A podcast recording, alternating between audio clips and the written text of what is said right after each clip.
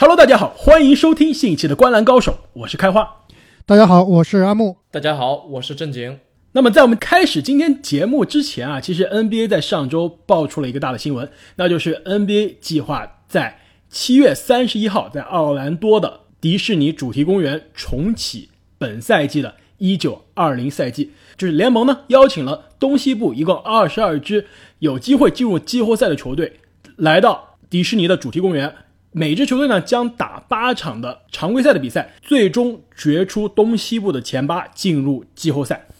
过了这么久，终于有个盼头了。没错，对于我们这些篮球迷来说，终于是在家等了几个月，终于等到 NBA 比赛有一个开始的日子了。但其实现在算一算，离这个 NBA 正式重启还有几乎是一个半月的时间。虽然听起来比较长，但是我想很多球队、很多球员都已经长期没有在一起合练，竞技状态可能真的是因人而异。而且啊，最近我们知道很多球员走上街头啊，来参与这个群众的抗议，所以这个一个半月其实也是挺短的时间。没错，我们也非常希望所有参加这个 NBA 重启的赛季，或者说所有的球员和这个球队的工作人员都在这段时间内啊保持健康，因为毕竟在这样一个疫情的情况下，重启体育赛事还是非常大的一个风险。也希望所有人都可以把健康放在第一位。那我们在这个 NBA 的正式的赛程公布之后呢，我们也会推出我们的节目，来分析一下我们心目中。对于这个重启的 NBA 赛程有哪些疯狂的猜想？比如我们看好哪些球队会成为这个接下来这半个赛季的黑马，或者哪一支球队呢，在我们心中能最终问鼎 NBA 的总冠军？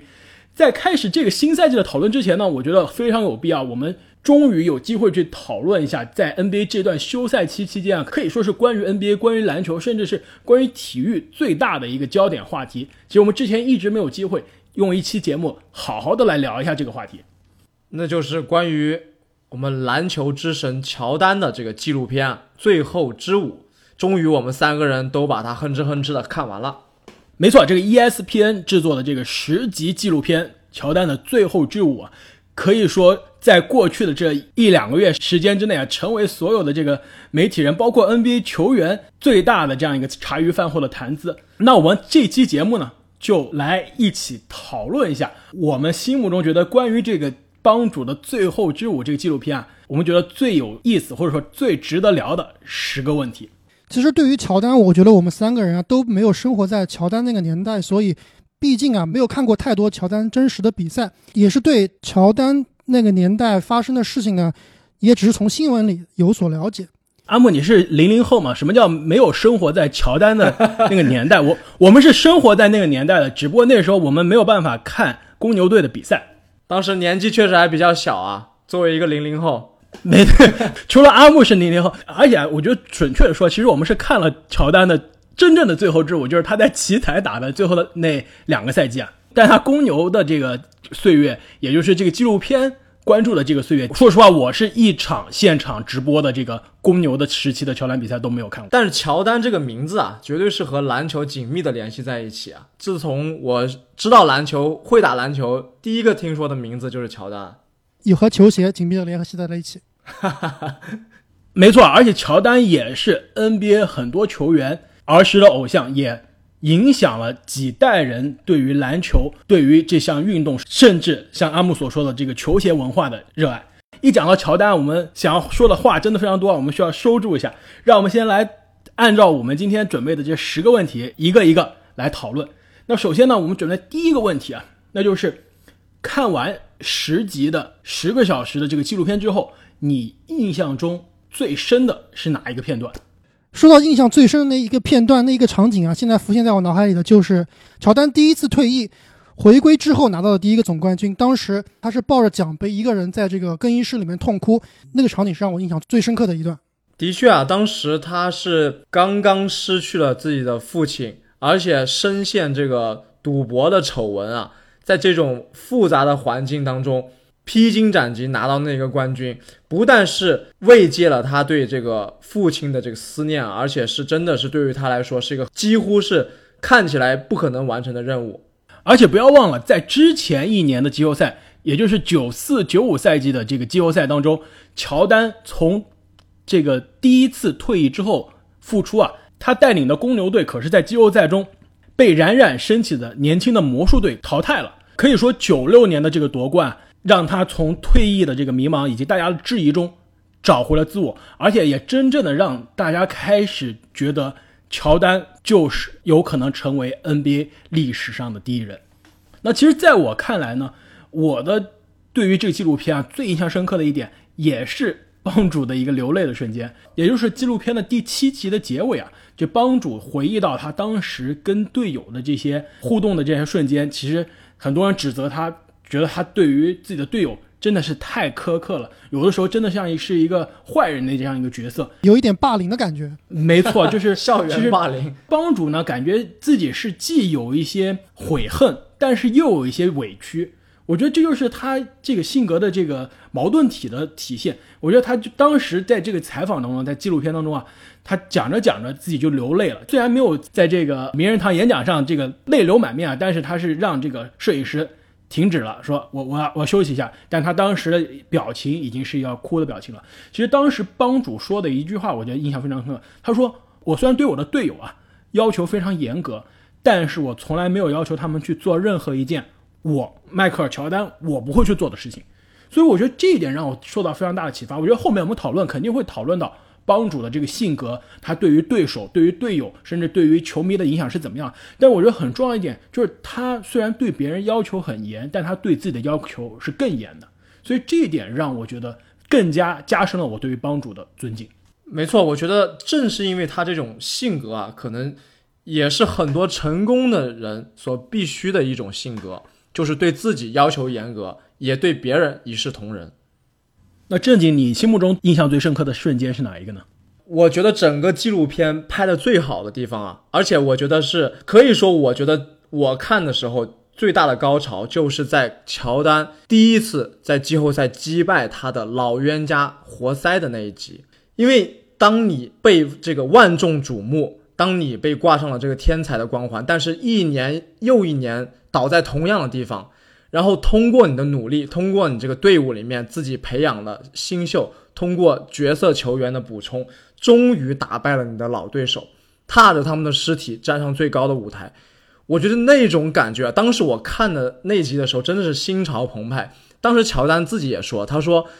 战胜活塞的这种感觉，有可能会比他的每一个总冠军的那种感觉啊，还要来的有成就感。我觉得这句话真的是说出了他的心声，也说出了我的心声啊。就是通过自己的努力，完成了貌似不可能完成的任务，这个真的是让人非常的震撼和感动。而且我觉得这种精神啊，对于现在这个有点说抱团成风的这个联盟来说啊，尤为可贵。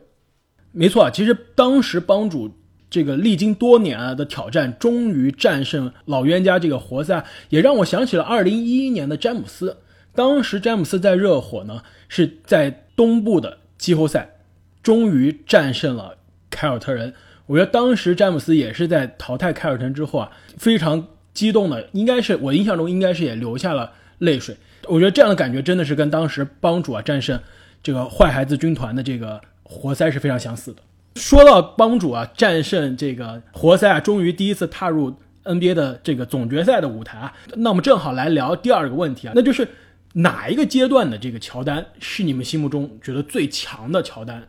这个话题还挺有意思的。那么我们都知道，职业生涯早期的这个幼年乔丹啊，身体素质是最爆炸的。那么他第一次三连冠的时期啊，可以说这个时期的乔丹，他的精力、体力。技术都是处于巅峰，而且非常有冲击力。那么第二次王者归来啊，第二次三连冠的这个乔丹呢，心智各方面都已经更加的成熟。我觉得每个阶段都有它的特点。其实，在我看来，如果你单看这个纪录片，并没有在网上查他每年的数据啊，其实单看纪录片来看，我觉得很难判断哪一个阶段的乔丹最强。正像正您所说啊，其实每个阶段都有每个阶段的特点，但是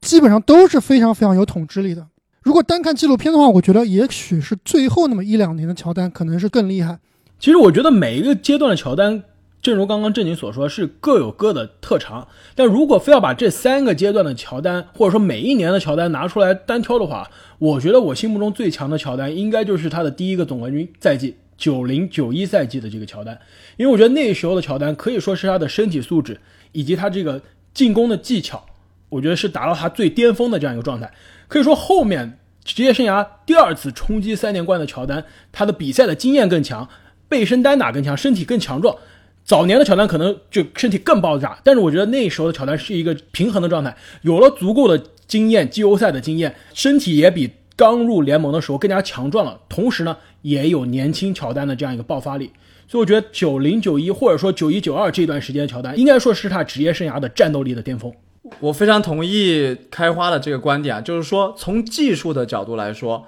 第一个三连冠时期的乔丹确实是他体力技术方面的巅峰。但是这个阶段的乔丹呢，其实他从自己心理的定位来说啊，还是一个追赶者，他还是在追赶魔术师啊、大鸟伯德啊他们这些前辈的脚步。但是我觉得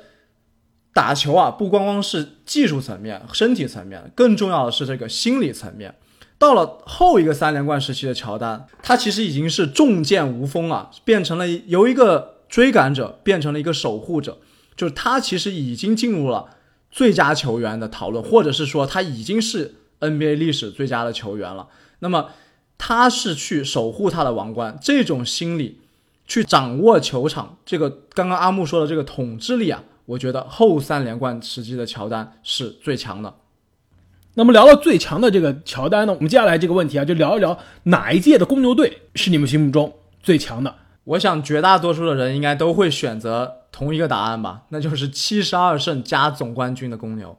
那就是九五九六赛季的公牛队。没错，我的选择也是一样。我不知道阿木有什么，会不会有不同的看法？我的选择跟你们俩一样，也是我在节目开始时提到的，就是那年乔丹抱着奖杯在更衣室里痛哭的那一个赛季啊，那个时期的公牛绝对是历史最强。开王，你前面也说了，当年七十二胜的公牛的前一个赛季是一个非常非常不顺利的赛季，也是乔丹从棒球回来只打了十七场，完全没有找到自己的状态，也是在季后赛东部就被扫地出门。那个夏天，整个球队啊都是憋了一股气。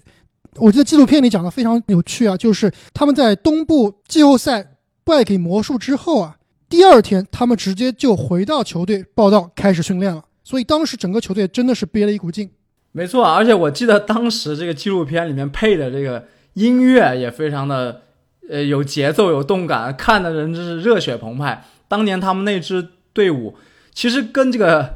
我们看的这个《灌篮高手》里面的湘北队很像啊，打快攻是他们非常重要的一个一种得分方式，行云流水的快攻是那支公牛队进攻的利器，非常的让人激动。而且很重要的一点啊，是那个赛季之前，这个公牛队的阵容啊有了非常重要的加强，就是第二个三连冠的这个主要功臣啊，这三巨头之一的罗德曼，在九五九六赛季之前加入了公牛队。我觉得这一点对于公牛队来说是一个非常大的补强，因为之前第一个三连冠球队的功臣之一啊，这个格兰特眼镜蛇格兰特离开了公牛，而且正是格兰特所在的这支魔术队在九五年。淘汰了这个公牛，而且当时那支公牛队九五年的公牛队的这个大前锋位置啊，真的是非常非常的糟糕。所以说，罗德曼的这个到来，对于这支九五九六最强体的公牛队的这样一个组成啊，是非常重要的最后的拼图。如果我们三个都公认九五九六的这个七十二胜的公牛啊是最强的公牛队，那你们心目中公牛在他夺冠的历程中遇到的最强的对手是哪一年的哪一支球队呢？我觉得这个答案可能我们就不会再达成一致了。你要非要选哪一年的哪一支球队啊？也许我们并不会达成一致。但是如果你选哪一支球队是公牛队历史上最强的对手，我觉得我们的答案应该都是一样的。哎，还真不一定。难道不是你刚刚说的底特律活塞吗？我我觉得活塞确实是比较强啊。但是活塞和乔丹这个对刚的年代啊，我觉得是属于这个乔丹的比较早期，像他。呃，连续被活塞挡住的那两年，其实对于乔丹来说也好，对于公牛这支队伍来说也好，都没有达到他的完全体。所以，我觉得活塞是一座拦路的大山，但是并不意味着他是整个乔丹生涯中遇到的最强季后赛对手。反而，我觉得在最后一年，乔丹在东部决赛中遇到的那支步行者，我觉得是他遇到了最强的对手。当年不但他们打满七场，在第七场最后时刻才决出胜利啊，而且那个系列赛的走势啊也是跌宕起伏。我觉得在季后赛里面，任何一个小小的波动，如果在历史上有那么一点点差别的话，很有可能历史就会被改写了。这个雷吉米勒很可能就是踩着这个篮球之神的尸体啊，登上他的王座。我记得乔丹在纪录片里说啊，说当年这个步行者是他们自活塞之后面对过的最难缠的对手。其实我跟正经的选择是非常一致的，在我看来，九八年的步行者队是比那一年的公牛。更强的球队，但是最后可以说，一方面是因为不一定说是运气吧，但是我觉得是那支过去五个总冠军加持的这支公牛队的总冠军的这个心气更高，在最后的这个关键时刻挺身而出，战胜了这支更强的对手。但是我觉得那一年的步行者是给乔丹在夺冠过程中造成最大麻烦的对手之一，也是我其实我心中我觉得那支步行者是有可能进入九八年的总决赛。战胜犹他爵士的一支球队。其实话说回来啊，我觉得乔丹比较害怕的球队啊，都有一些特点。就是公牛队啊，他好像都比较怕这种球风比较彪悍的球队。比如说最早期的活塞和尼克斯，和后期的步行者，他们都是这种就是身体接触非常非常多。我觉得公牛队啊，其实根本不怕一些技术流的球队，就怕这些这个身体倍儿棒。对呀，你要比技术，谁比得过乔丹呢？没错，而且正好是这三支球队，其实帮主他的这个职业生涯一共就打过三次季后赛的第七场，分别呢就是对抗的是九零年的活塞、九二年的尼克斯以及九八年的步行者，只有这三支球队把帮主拖进过第七场。好，那我们转到下一个问题。应该是第五个问题啊，我觉得这个问题非常的有意思，就是我们刚刚聊到乔丹的对手，乔丹的这个球队啊，我觉得我们非常需要聊一下这个他的队友，也就是他最著名的队友，史上最强二当家之一啊，没错，我觉得他肯定是注定了史上最有名的二当家了。但是我觉得，我想知道你们是怎么评价皮蓬的？其实对于很多球迷来说，皮蓬一直是一个相对比较有争议的一个一个形象。他到底是一个就是自身是超巨，但是他甘当绿叶，对吧？给帮主做嫁衣，最终成为了史上最长的二当家，还是说其实他的球技也好，他的性格也好，让他注定只能成为一个完美的老二？我觉得其实这是一个非常有趣的话题，而且其实这个纪录片也是从两个角度啊，都给我们提供了一些这个参考。其实，在我看来啊，如果你想定义皮蓬为超巨，其实你也先要定义一下什么样的球员才是超巨。我觉得皮蓬这个球员技术上绝对是超巨的技术，身材也是非常非常的爆炸。但是从纪录片来看啊，我觉得皮蓬他的上限啊，也就是做一个最完美的二当家。我觉得倒不是因为他的技术和他的球技不行，主要是因为他的这个性格啊，实在是不太适合做这个球队老大。他的性格还是相对而说比较的。不能说软弱吧，就有一些小家子气。没错，就是有一些缺少一些魄力，跟这个乔丹其实还是非常大的鲜明的对比。可也可以说是互补啊，我觉得。对，所以我觉得他们俩在一起啊，绝对是互相成就的，而并不是说皮蓬这几年跟着乔丹就委屈了皮蓬。对啊，我印象特别深的就是皮蓬单独带队的那一年，在这个季后赛的关键时刻，当菲尔杰克逊把关键球交给库科奇来打的时候。皮蓬居然在闹小性子，拒绝上场。我觉得这个真的真的太搞笑了。你作为一个超巨，在篮球场上出现这种行为啊，可以说是非常幼稚的。没错，他这个性格其实是不太适合做球队的领袖的。没错，而且其实我觉得，像在季后赛的这个关键一投的这种环节中出现这样的闹剧啊，我觉得其实，在那之后，我们也在 NBA 赛场也没有遇到过有任何一个球员可以做出这样的行为。而且对于当时教练做的这个决定，就是禅师做的这个决定来说，把最后一投交给库科奇，也并不是一个非常夸张的一个决定，因为库科奇当时就是球队中最好的射手之一，而且他的身高臂长也非常适合在对手的这个严防之下投最后制胜一球。而且当年的常规赛，其实库科奇已经进过一个一模一样的绝杀了，所以我觉得对于教练的这个决定来说没有问题。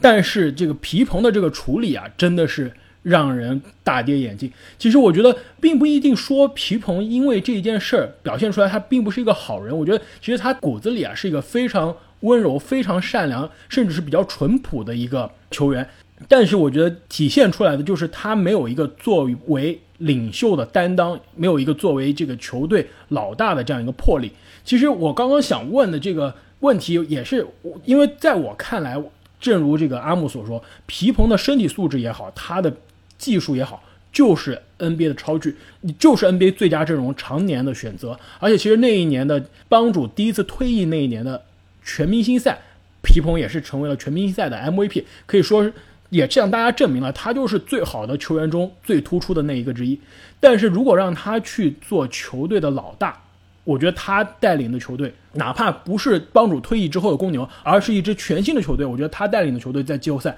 也很难走得更远。你们觉得皮蓬是不是历史上最强的二当家？OK 时期的这个科比算不算二当家？那肯定不能算。OK 时期那肯定是双核，包括我觉得这个韦德詹姆斯的热火啊。我觉得韦德都不是二当家，而且其实，因为我觉得后面这个巨星抱团太多了，这个二当家就很难定义了。就比如说，杜兰特加入勇士之后的这个库里和杜兰特，谁是二当家？我我觉得这个讨论也是非常有意思。如果比如说，如果库里是二当家的话，我觉得有可能库里可以争夺史上最强的二当家的这个头衔。但是我觉得这两个人的这个状态来说，更多像是一个很均衡的一个双核。甚至比当时韦德、詹姆斯还均衡一些。对，我觉得这些只能算是双核。在我看来，其实最接近皮蓬这个二当家的位置的，应该就是克雷·汤普森。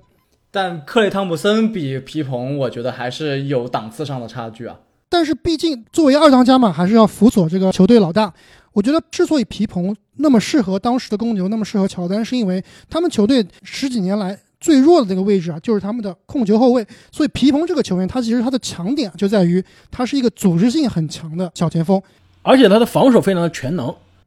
没错，但是对于这个克雷来说，我觉得如果你的球队有了库里以后，你最需要的并不是组织，而是这个投射以及防守。所以我觉得库里搭配克雷比库里搭配皮蓬要更合适的。其实你聊到克雷啊，那么，我觉得这非常有意思。你把我下一个问题要剧透了。其实我下一个问题里面，我就想问的就是，这个现役球员中谁最适合做乔丹的队友啊？其实我给我自己写的这个笔记里面啊，我写的名字就是克雷。我觉得，首先呢，克雷其实性格跟皮蓬有一些类似，但我觉得可能克雷比皮蓬更加要强一些。但是我觉得两个人都是一个甘当绿叶，就是他的球技是顶尖的球技，但是都是甘当绿叶的这样一个性格。而且其实他们俩的技能点呢，虽然技能点不同，但是跟他们的这个球队老大来说都是非常匹配他们这个球队老大核心的这样一个辅助性的这样一个技能点。其实对于乔丹来说，他身边一直其实是需要可以拉开空间，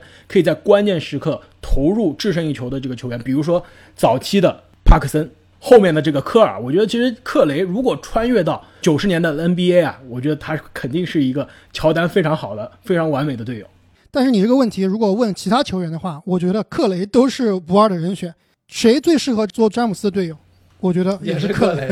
克雷这个真的是很万能的这个二当家呀。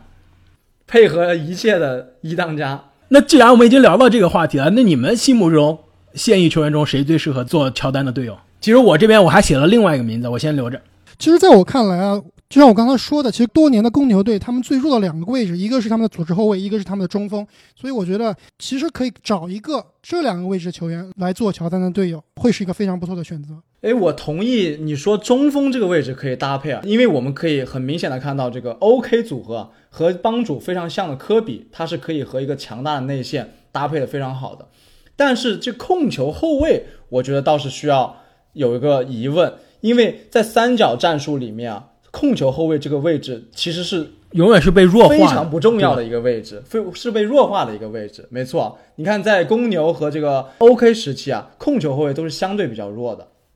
而且其实我我也不觉得乔丹身边需要一个就是单体进攻很强的中锋啊。其实我觉得这倒是会限制乔丹去攻击篮下。而且其实后期的乔丹他扮演的就是三角进攻中站在腰位，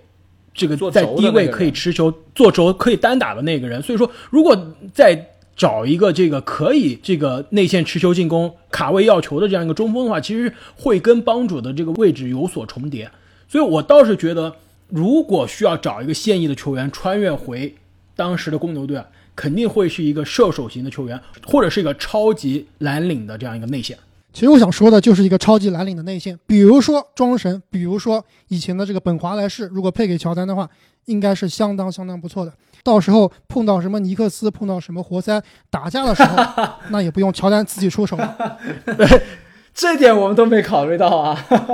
而且说到这个打架，我其实留的另外一个人啊，也挺擅长这个的，不仅是垃圾话擅长啊，而且在季后赛打架，甚至这个出黑脚黑手啊，也是非常的厉害。你不会说的是追梦吧？其实那就是追梦。其实我觉得这个克雷加追梦啊，其实这两个人看来都挺适合穿越回去给给帮主做队友。其实我觉得从那个角度上来看，其实库里也真的是非常的幸运啊，在职业生涯中能遇到这两个。正如刚刚阿木所说，可能是放到 NBA 任何一个超巨身边都非常适合做这个二当家、三当家的这样一个帮手。哎，我觉得追梦确实挺适合啊。不过我觉得有一个人更适合，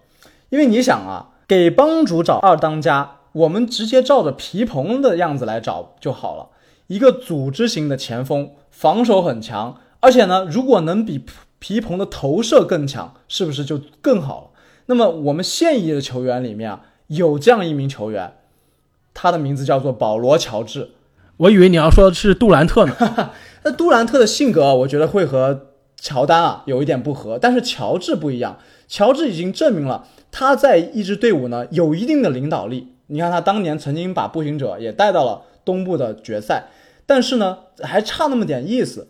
然后呢，他也证明了他可以和超巨搭档做二当家，比如说他跟威少关系很不错，现在他跟这个卡哇伊的关系也很好。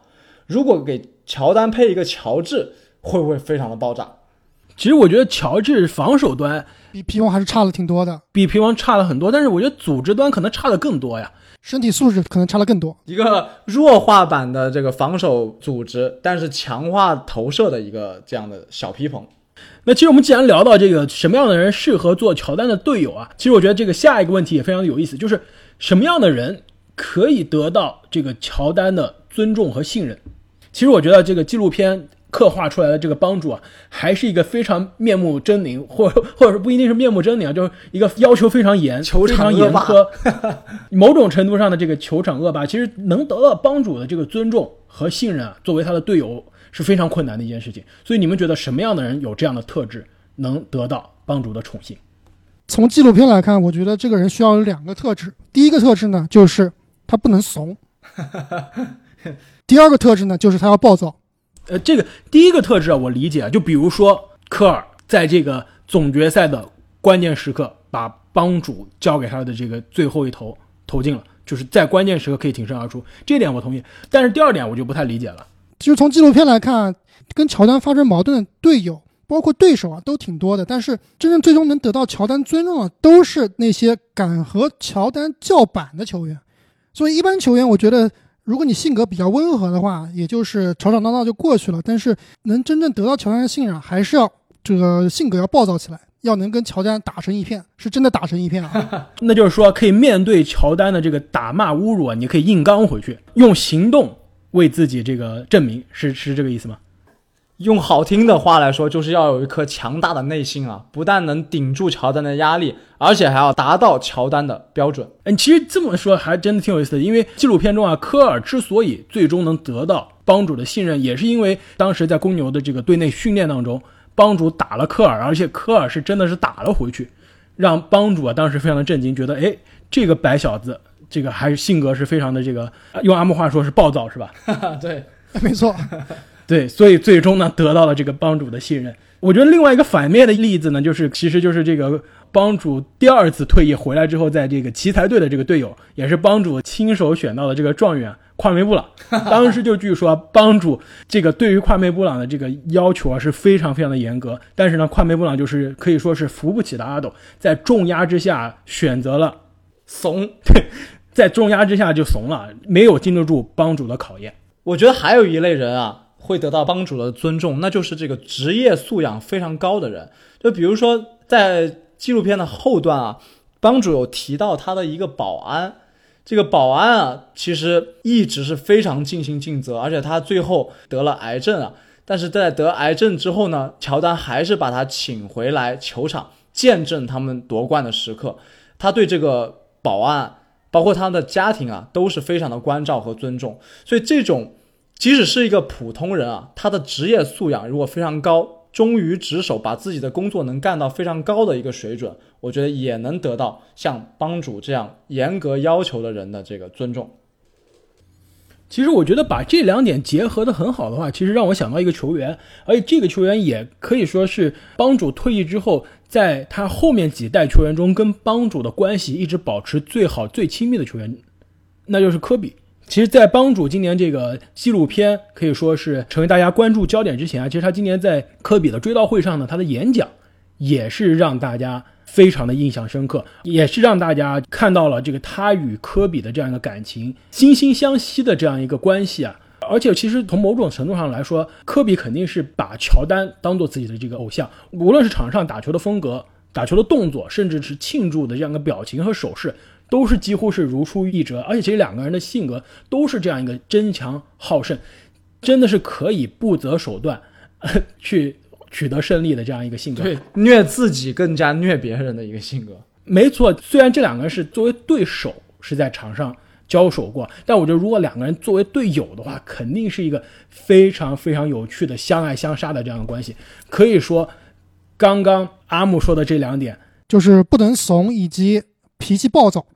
对科比都是完美的占据了。其实我知道，我们三个人对科比的了解之前是远胜于对。这个乔丹的了解的，其实，在看这个系列纪录片的时候啊，我就能感觉到很多场景，我仿佛是在看科比。没错，尤其是他总冠军夺冠之后的庆祝动作，是不是？投入绝杀之后的庆祝动作，科比绝对是 copy 乔丹的，一模一样啊！不是，我们之前都知道，其实科比的球技啊，他的他的动作啊，都是很多情况下是学乔丹的，这我们都是知道的。但是他性格啊，其实跟乔丹也是非常非常相似，这我是通过这个纪录片才看到的。而且就是他们不经意当中体现出来的这个神态和肢体的动作，都是非常的惊人的相似。不仅仅是球技上的动作，就是他们的这个神态和肢体上的动作都是非常的相似。我觉得这一点也是我通过这个纪录片啊才感受到的。